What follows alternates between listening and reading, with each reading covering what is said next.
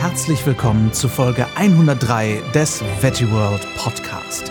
Ich bin Lars und spreche jeden Montag über Veganismus, Umwelt, soziale Gerechtigkeit und darüber, wie wir alle jeden Tag die Welt retten können.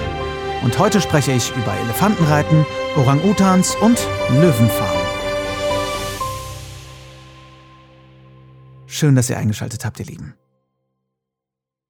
Ich hoffe, ihr hattet eine schöne Woche. Vielen Dank zuerst einmal für das direkte Feedback, was ich von einigen von euch bekommen habe, zur Idee, vegane Lehrkräfte zu vernetzen. Da bekommt ihr in nächster Zeit auch nochmal eine E-Mail von mir an alle, die mir geschrieben haben. Für alle, die nicht wissen, worum es geht. Es gibt unglaublich viele Lehrerinnen und Lehrer, die an ihren Schulen gern mehr über Nachhaltigkeit, Veganismus und Umwelt sprechen würden wissen aber nicht unbedingt, wie sich das am besten umsetzen lässt oder stoßen da auf Stolpersteine, die ihnen gelegt werden. Und dafür wäre es meiner Meinung nach nützlich, euch zu vernetzen, damit ihr euch gegenseitig beraten, helfen und unterstützen könnt.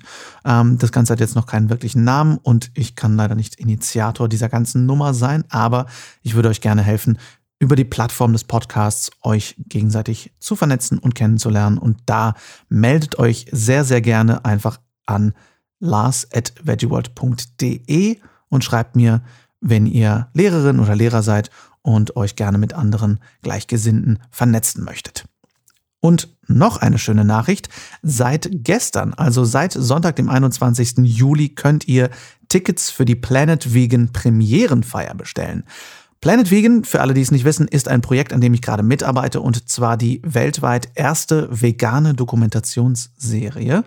Und am 5. Oktober 2019, natürlich, zeigen wir zwei Episoden im geschichtsträchtigen Babylon Kino in Berlin. Und damit nicht genug, wir feiern danach natürlich noch eine dicke, fette Premierenparty. Das ist ja wohl obligatorisch, finde ich. Und äh, wir freuen uns tierisch drauf. Wir sind wirklich super gespannt. Und ähm, wir haben das ein oder andere sehr coole extra für euch auf dieser Premiere und auf der Feier danach. Alle Infos zu den Tickets findet ihr unter www.planetvegandoc.com. Der Link ist natürlich in den Show Notes. Jetzt aber Spaß beiseite. Leider, heute führen wir nämlich unsere Reihe Tiere als Entertainer fort. Ich hätte fast, wir komplettieren unsere Serie gesagt, aber leider können wir sie nur fortführen, denn die Gräueltaten, die Menschen Tieren antun, um sich zu vergnügen, scheinen leider kein Ende zu nehmen. Es wird heute also kurios und exotisch im schlechtesten Sinne. Warum berichte ich jetzt davon? Warum sollte uns so etwas wie Elefantenreiten interessieren? Oder anders gesagt, warum sollten wir uns das zu Gemüte führen, wenn uns das doch offensichtlich betrifft und es wirklich nicht leicht ist, sich sowas anzuhören und sowas furchtbar ist, aber so weit weg und wir nichts direkt dagegen tun können unbedingt? Naja, zum einen ist es meiner Meinung nach immer besser, von Ungerechtigkeit zu erfahren, um sie zu bekämpfen, also die rote Pille zu nehmen und nicht die blaue, wer Matrix kennt. Und zum anderen weiß ich ja nie, wer von uns und von euch in welcher Situation ist, um vielleicht aktiv gegen solche Umstände vorzugehen. Vor allem aber können wir uns alle daraus die Frage mitnehmen, ob es für uns selbst vertretbar wäre, diese vermeintlichen Belustigungen zu unterstützen. Ich danke euch jetzt schon mal wieder für euren Einsatz und eure Geduld und dafür, dass ihr euch das anhört. Also, los geht's mit Elefantenreiten. Eigentlich wollte ich von der Touristenattraktion vorwiegend in Asien berichten, aber durch Nicoles Recherche auf einem Elefantenhof in Mecklenburg-Vorpommern in Deutschland ähm, müssen wir auch kurz darüber berichten. Auf diesem Hof finden sich nämlich Elefanten zum Anfassen und zum Reiten Seelöwen, Kamele, Pferde und Laufenten. Eine Stunde mit einem Elefanten kostet 180 Euro. Natürlich gibt es Shows mit Elefanten, die auch Tricks vorführen und Elefanten, die Gäste im Winter mit dem Schlitten ziehen. Besonders gängig ist Elefantenreiten allerdings in Asien, genauer gesagt in Nepal, Thailand und Indien. Weil die Nachfrage nach jungen und weiblichen Elefanten für den Tourismus drastisch steigt, fangen Wilderer nun auch noch die letzten von ihnen aus Wäldern und Nationalparks in Südostasien ein. Ihre Familienmitglieder werden dabei oft erschossen. Die Nachzucht ist kaum möglich, da sich Elefanten aufgrund der artenwidrigen Bedingungen in Gefangenschaft nur selten vermehren. Anstatt gemeinsam mit ihrer Familie durch Wälder zu streifen, sind die intelligenten und hochsozialen Herdentiere, by the way, in der Tourismusbranche ständiger Gewalt, Gefangenschaft und seelischer Misshandlung ausgesetzt. Sie werden durch die ständigen Misshandlungen gefügig gemacht, Touristen auf ihrem Rücken zu tragen, man bricht also damit ihren Willen. Nicht selten kommt es zu schweren Unfällen, es geht also auch für die Menschen um ein hohes Risiko.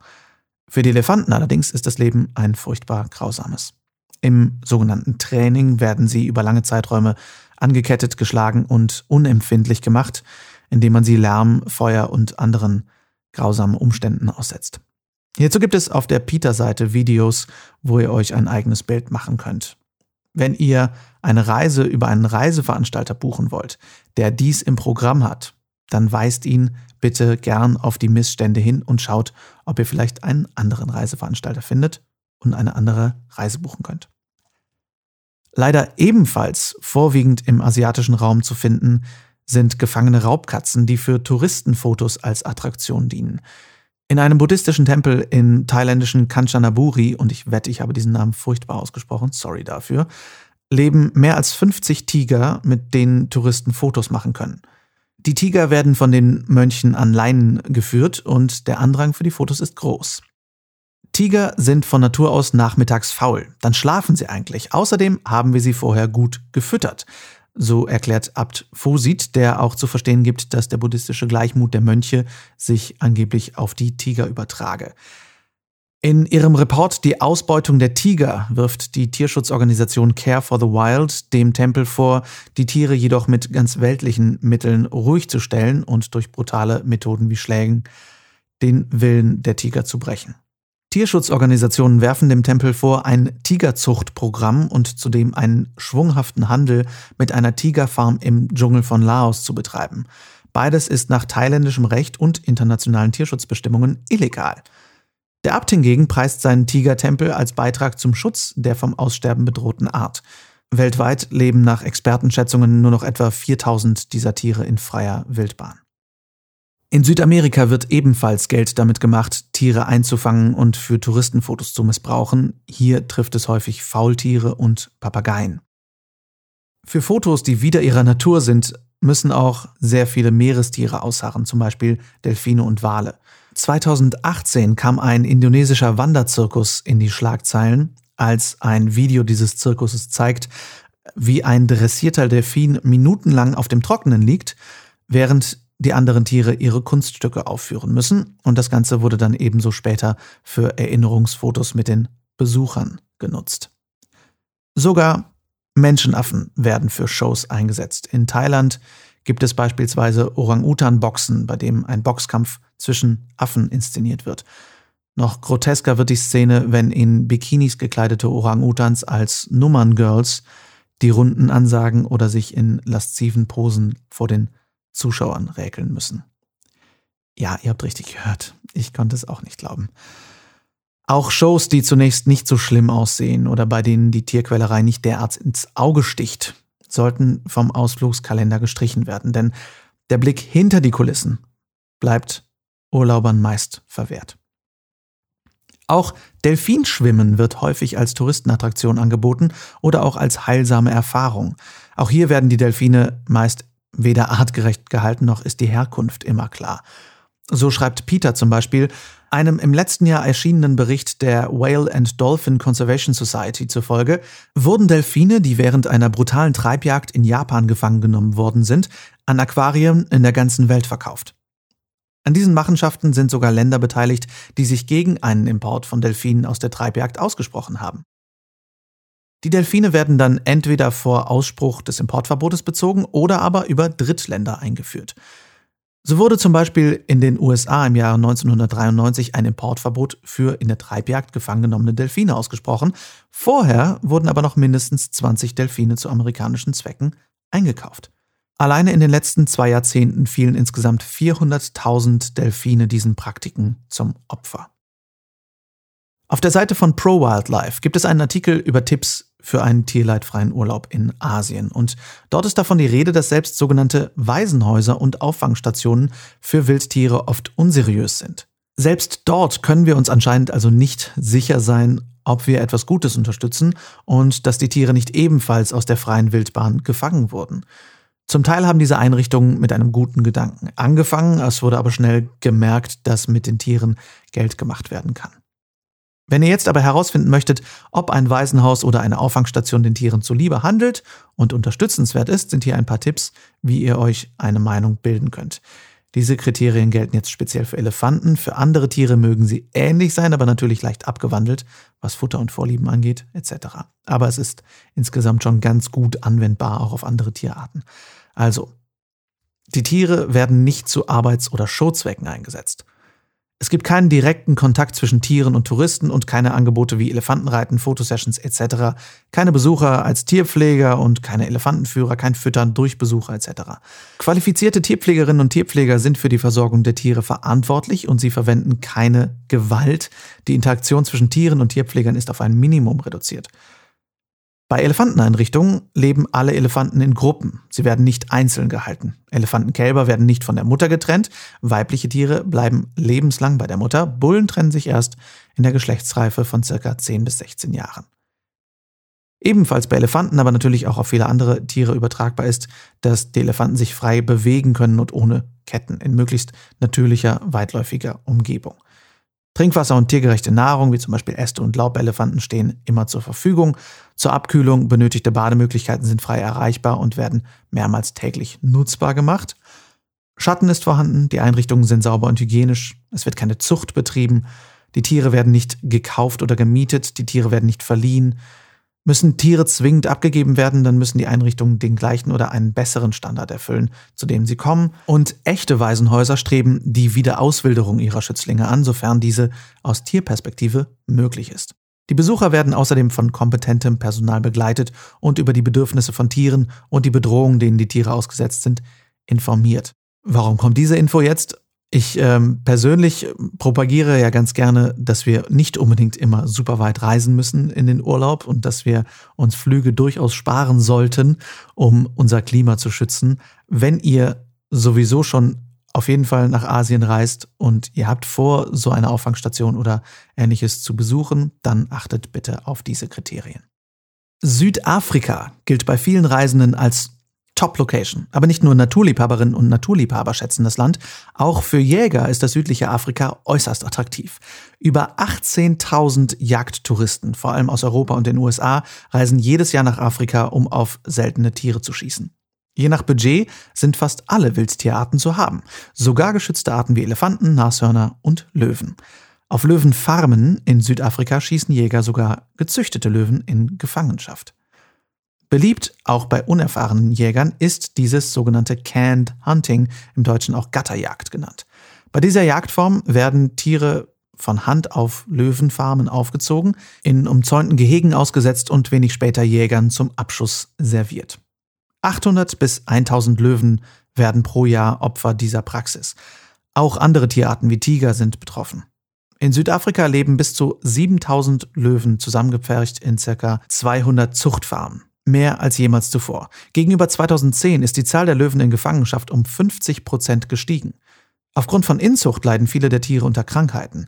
In Freiheit gibt es in Südafrika nur noch etwa 3500 Löwen. Also nur die Hälfte von denen, die zusammengefercht in Südafrika in Gefangenschaft leben. Viele Jungtiere werden zunächst als Touristenattraktion missbraucht. Man kann sie streicheln, fotografieren und mit ihnen spazieren gehen. Ahnungslose Touristen bezahlen Farmbesitzern und freiwilligen Agenturen sogar sehr viel Geld dafür, um als Volontäre Raubkatzenbabys, die ihren Müttern weggenommen wurden, auf Löwenfarmen mit der Flasche aufzuziehen.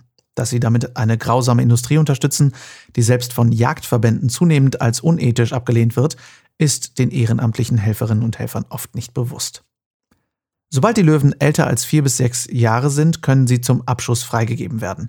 Jäger bezahlen mehrere tausend Euro für in Anführungszeichen ihren Löwen. Der Abschuss eines gezüchteten Löwen ist allerdings im Durchschnitt wesentlich günstiger und einfacher als der eines wildlebenden Tieres. Auch hieraus erklärt sich die boomende Nachfrage nach der Gatterjagd. Über 90 Prozent der in Südafrika von Großwildjägern geschossenen Tiere stammen aus Zuchtfarmen. In vielen Fällen findet die Jagd nicht auf der Farm selbst statt, in der die Tiere gezüchtet wurden. Die Löwen werden in der Regel an Jagdfarmen in den Provinzen Free State, Northwest und Limpopo verkauft und dort nach dem Abtransport in umzäunten Jagdgehegen geschossen. Ohne Chance auf Entkommen natürlich. 2007 unternahm die Regierung in Südafrika einen zaghaften Versuch, die weltweit kritisierte Jagd auf Zuchtlöwen zu beenden, doch die Züchter klagten und konnten das geplante Gesetz aufgrund technischer Fehler verhindern. Seither boomt die Jagd auf gezüchtete Löwen. Mit dem Tod des Tieres ist die industrialisierte Ausbeutung noch nicht beendet. Während der Jäger in der Regel Schädel und Fell des Tieres als Statussymbol mit nach Hause nimmt, wird der Rest des Körpers weiter ausgeschlachtet und vermarktet. Löwenknochen finden seit 2008 zunehmend Absatz in der traditionellen asiatischen Medizin als Ersatzprodukt für die im Handel verbotenen Tigerknochen zur Herstellung von Tigerwein oder sogenanntem Tiger Bone Wine. Ja, das ist ein Ding anscheinend. Von 2008 bis 2015 wurden aus Afrika die Skelette von mehr als 6000 Löwen mit einem Gesamtgewicht von gut 70 Tonnen nach Asien ausgeführt, Tendenz steigend. 99 Prozent der Knochen stammen aus südafrikanischen Zuchtfarmen und wurden mit staatlicher Genehmigung legal exportiert. 2017 verschaffte die Regierung Südafrikas diesem Treiben sogar noch zusätzliche Legitimierung, indem sie eine Exportquote für die Skelette von 800 gezüchteten Tieren pro Jahr festsetzte. Pro Wildlife befürchtet, dass der legale Handel auch die Wildbestände gefährdet, denn zunehmend werden auch wilde Löwen, ebenso wie Tiger, Leoparden und Jaguare gewildert, um ihre Knochen in den Handel einzuschleusen. Die Zuchtfarmen befeuern die Nachfrage nach vermeintlichen Wunderheilmitteln in Asien und tragen damit zur Bedrohung der Raubkatzen bei. Zum Thema Tiere in der Medizin wird es aber nochmal eine eigene Folge geben. Verdammt, ey. Ich weiß nicht, wie es euch geht. Wann immer wir so eine Folge produzieren, macht uns das ganz schön fertig. Nicole bei der Recherche und mich beim Einsprechen, das lässt mich oft ganz schön an der Menschheit zweifeln, muss ich sagen. Gerade bei den Dingen, die weit weg geschehen, sehe ich mich oft sehr hilflos. Das ist aber auch einer der Gründe, weshalb ich alles dafür tue, um möglichst meine gesamte Zeit, vor allem meine Arbeit, dem Schutz der Tiere zu widmen. Wenn ihr also schon häufiger darüber nachgedacht habt und die Möglichkeit seht, mehr für Tiere zu tun, dann gebt euch einen Druck, steht auf und tut es. Fangt an, und zwar heute, nicht irgendwann. Sie können wirklich unsere Hilfe gebrauchen und wir alle können etwas tun. Jeder natürlich und jede in eigenen Maßstab und nach eigenen Möglichkeiten, aber wir alle können etwas tun. Und auch wenn es sich manchmal nicht so anfühlt, wir können eine Menge erreichen. Ich hoffe, trotz allem, die Folge hat euch gefallen. Schreibt mir wie immer gerne eure Fragen, Themenwünsche und Gedanken an lars at veggieworld.de oder bei Instagram at larswalterofficial und folgt uns natürlich auch sehr gern at officialveggieworld. Auf unserem YouTube-Kanal könnt ihr übrigens auch die wachsende Reihe an Bonusvideos zum Podcast schauen, zum Beispiel von letzter Woche die 33 Fragen an Stina Spiegelberg. Wir hören uns nächsten Montag wieder mit einem super spannenden doppelfolgigen Interview. Da spreche ich mit Annalena Klapp von ProVeg über Menschenrechte. Denn die dürfen auch im Veganismus und gerade auch im Veganismus nicht zu kurz kommen. Bis dahin rockt die kommende Woche, legen wir los und verändern was für die Tiere, für die Umwelt und für uns alle. Viel Spaß beim Weltretten.